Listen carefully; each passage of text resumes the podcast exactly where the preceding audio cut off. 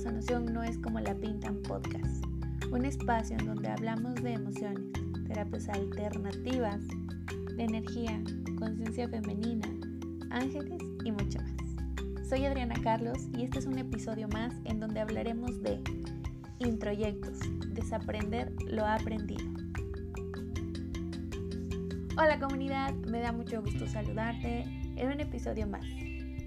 Hoy hablaremos de qué son los introyectos y cómo desaprender lo aprendido. ¿Te ha pasado que llega un punto en tu vida en el que te cuestionas las ideas con las que creciste? Si han influido de forma positiva o negativa en tu forma de vivir y de ser actualmente? Bueno, puede que vivas una actualización e incluso puede que de la mano te estén acompañando las famosas crisis, de las cuales en otro episodio te hablaré más. Pero hoy quiero mencionarte y recordarte lo importante que es una actualización en nuestras vidas. Llega un momento en donde sacarnos de la cabeza aquellas tantas palabras debes de hacer, tú te debes de comportar.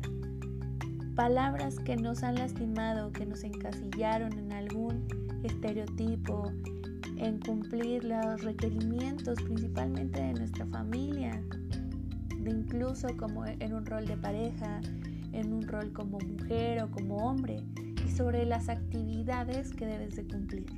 Bueno, estas ideas son conocidas como introyectos. ¿Qué son los introyectos? Bueno, los introyectos son todo un conjunto de ideas, creencias, normas, conceptos sobre lo que está bien y lo que está mal en comportamientos tanto propios como ajenos. Estos introyectos desde pequeños los hemos integrado como nuestros y son los famosos deberías o tienes. Todo eso que conlleva a una obligación y que está conjuntamente relacionado a estas ideas del bien y mal. Los entornos, disculpa, los introyectos más comunes son, por ejemplo, cuando tú eres la hija más pequeña de la familia y aún se asocia como tu deber cuidar a tus padres cuando ya estén viejos. Otro debería es los roles de género que se han impuesto. Son introyectos culturales. Como el hecho de ser mujer, tú deberías, ¿no? Otro rol es como cuando tú ya eres mamá, lo que deberías estar haciendo y entonces entran también los juicios y las opiniones del bien y el mal, que no debes de, vestir de cierta forma, que no debes de hacer o realizar ciertas actividades con o sin tu pareja o una vez que ya estás casada. Estos introyectos es uno de los bloques más importantes que en terapia me encuentro y es uno de los más, difícil, más difíciles de superar o de contrarrestar. Sobre todo porque son ideas que se han generado desde que somos pequeños y muchas veces estas ideas han sido reforzadas a través del maltrato de la violencia física, que claro, al dejarnos una huella es muy difícil que tú puedas cambiarlo de la noche a la mañana. ¿Por qué? Porque hubo siempre una consecuencia, una consecuencia que a partir de esa educación vas a estar latente y a la expectativa de que suceda. Normalmente una consecuencia que nos han pintado desde niños es el que te dejen de querer. Entonces cumplimos estos introyectos y estas expectativas ajenas por el miedo a que te dejen de querer, porque fue una forma conductual en la que nos prepararon y educaron desde pequeños. Entonces estos introyectos empiezan a estorbar cuando queremos anteponer nuestros propios deseos a los deseos impuestos por nuestra familia o por la sociedad. Y claro, no todos los introyectos van a ser negativos, la mayoría lo son. Lo son cuando nos estorban en un proceso de crecimiento personal.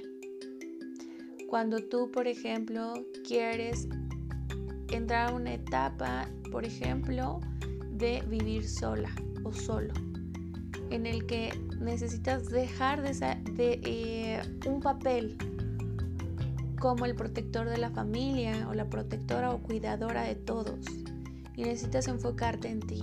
¿Y qué es lo que va a hacer tu entorno? Decir y llenarte de etiquetas como de eres una persona desconsiderada, ya no te importamos, cómo has cambiado, porque nuestro entorno se ve beneficiado de sus introyectos. Es una forma social y cultural de delegar responsabilidades en una sola persona.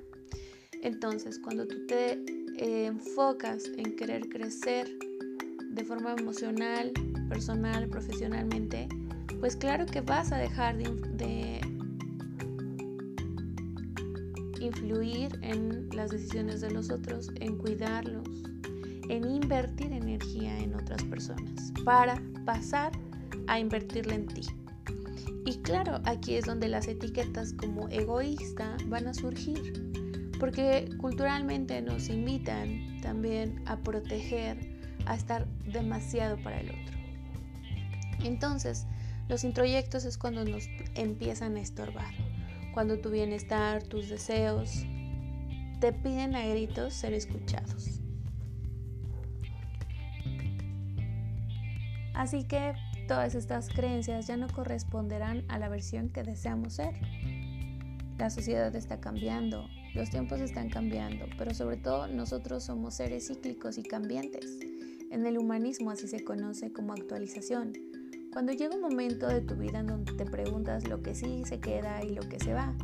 Como por ejemplo, si me enseñaron a ser empática con los demás o ser una gran anfitriona cuando me visitan yo puedo decidir de quiero ser una gran anfitriona o es que me da miedo lo que piensen los demás. Y entonces ahí es donde empieza la confrontación con esos introyectos.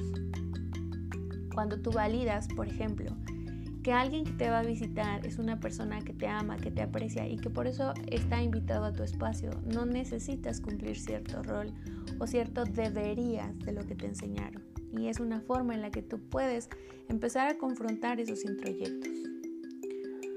Otra forma, por ejemplo, es cuando se ha esperado mucho que debes de tener tu hogar todo el tiempo ordenado. ¿Qué nos lleva a esto? A un introyecto muy fuerte sobre la desvalorización y la exigencia. Tiene que estar todo siempre perfecto, porque ¿qué van a decir de ti? Mamá no te enseñó eso. Mamá te enseñó a ser una mujer o un hombre de tu casa que tenga todo ordenado. ¿Cuántas horas y energía conlleva que tengas todo perfecto? Puede ser que a ti no te cueste trabajo. Habrá otras personas que les pueda costar muchísimo. Y que incluso destinen más horas a la limpieza que a su propio arreglo o incluso a sus proyectos porque necesitan que todo esté ordenado, todo el afuera. Entonces, dentro de trabajar también los introyectos es aprender a que se vale que un día no hagas limpieza y no por eso te etiquetes o te maltrates llamándote eh, de formas despectivas por no haber cumplido una tarea. Se puede delegar, se puede pedir ayuda y en caso de que tú no puedas contratar a alguien que venga y haga la limpieza, Puedes destinar diferentes días a esas tareas, pero sobre todo, también enfocar, porque enfocar sobre todo a dónde va esa energía. Que tú puedas valorar este ejemplo de la limpieza es eso, un ejemplo, pero tú puedes ver cuánta energía se destina para otras cosas, porque todos estos introyectos nos forzan a estar cumpliendo esas expectativas ajenas, los requerimientos ajenos. Cuando nuestra necesidad te lleva, y te lo reiteraré bastantes ocasiones, que cumplas los deseos de tu corazón. Entonces, si tú hicieras este ejercicio de trazar quizá en un círculo o en un cuadrado el 100% de tu tiempo, ¿cuánto está destinado a cumplir tus sueños, tus metas y tus objetivos? Lo que desea tu corazón. Y el resto es cuánto le destinas quizá al trabajo, y qué, también, qué, qué tanto porcentaje de placer les puedes dar a cada actividad. Me encantaría que lo realices, que lo revises y entonces es un gran resultado para que tú puedas ver entonces en qué tareas podemos disminuir trabajos o inversión de tiempo. Si tú me dices, bueno, Adri, es mi trabajo, no puedo deshacerme de las responsabilidades tienes un punto muy, muy importante. Pero sí es, es igual de importante que tú observes cuántas de las tareas que te cargas en un trabajo o en tu trabajo son realmente tuyas y cuántas han sido asumidas por responsabilidad que nadie más quiso adquirir. Eso es muy importante. Y entonces si no se puede que delegues ciertas responsabilidades, vamos a entonces mover otro tipo de, em, de actividades en tu vida que sí se puedan disminuir el porcentaje de energía que estás invirtiendo en ella. Otra forma en la que podemos estar cuestionando los introyectos es preguntarte qué es lo que tú quieres. Constantemente en sesión y en terapia me encuentro con este conflicto interno en mis consultantes. El debería, lo que debe cumplir, por ejemplo, un rol de pareja, que debe de ser una persona, hablando de una mujer en pareja, que debe de ser una mujer, que debe de em, ser paciente con su hombre, apoyarla o apoyarlo, em, ser, eh, estar al pendiente de sus comidas, plancharles la ropa, cuando en su interior está fastidiada de las labores domésticas, ella desea volver a trabajar, em, desea salir más con su pareja. Y ahí es donde este choque se puede generar. Los debes que pesan mucho, como te lo decía en un principio, por la consecuencia que hemos recibido en nuestro proceso de crecimiento. Y después viene los deseos profundos de nuestro corazón, nuestros sueños, nuestras metas.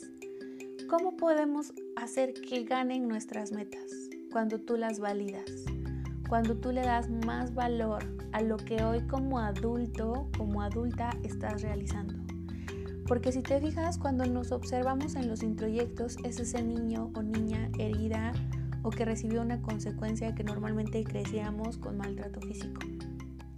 Cuando tú como adulta puedes decir, claro, entiendo, abrazo a mi niña que ha sido maltratada y que fue educada de una forma firme y poco amorosa y hoy como adulta yo te escucho. Eso que quieres es importante, eso que deseas es importante y yo te voy a ayudar a cumplirlo. Son ejercicios muy sencillos, pero que llevan bastante energía y bastante em, que enfoques también tu tiempo y tu observación para que lo puedas lograr. Así que eh, espero que te sirva, que te ayude a empezar a desaprender y abrazarte a ti misma para recuperar la confianza y la libertad que de cierta forma nos arrebataron. Es tiempo de recuperar las ganas de volar que tenías cuando eras un pequeño o una pequeña. Volver a reír hasta que te duela la panza. Sentir la emoción de realizar cosas que te apasionan, en donde te sientas plena, segura, feliz e incluso hasta hermosa.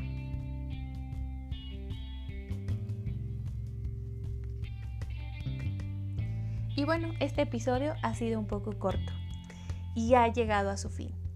Te invito a seguirme en todas mis redes sociales como Tonantzin Soluciones Alternativas. Te recuerdo, mi nombre es Adriana Carlos y tengo en puerta talleres para conectar y sanar con todos esos introyectos que nos han venido limitando. En puerta tengo la sanación y reconexión femenina. También tengo espacio para terapias individuales si es que te, te gustaría que yo te acompañe en este proceso. También puedes escribirme en cualquiera de las páginas de Facebook o en el correo electrónico en donde puedes sugerirme temas o compartirme tus experiencias con alguno de los episodios. Te mando un beso y un abrazo donde quiera que te encuentres. Nos escuchamos en el siguiente episodio.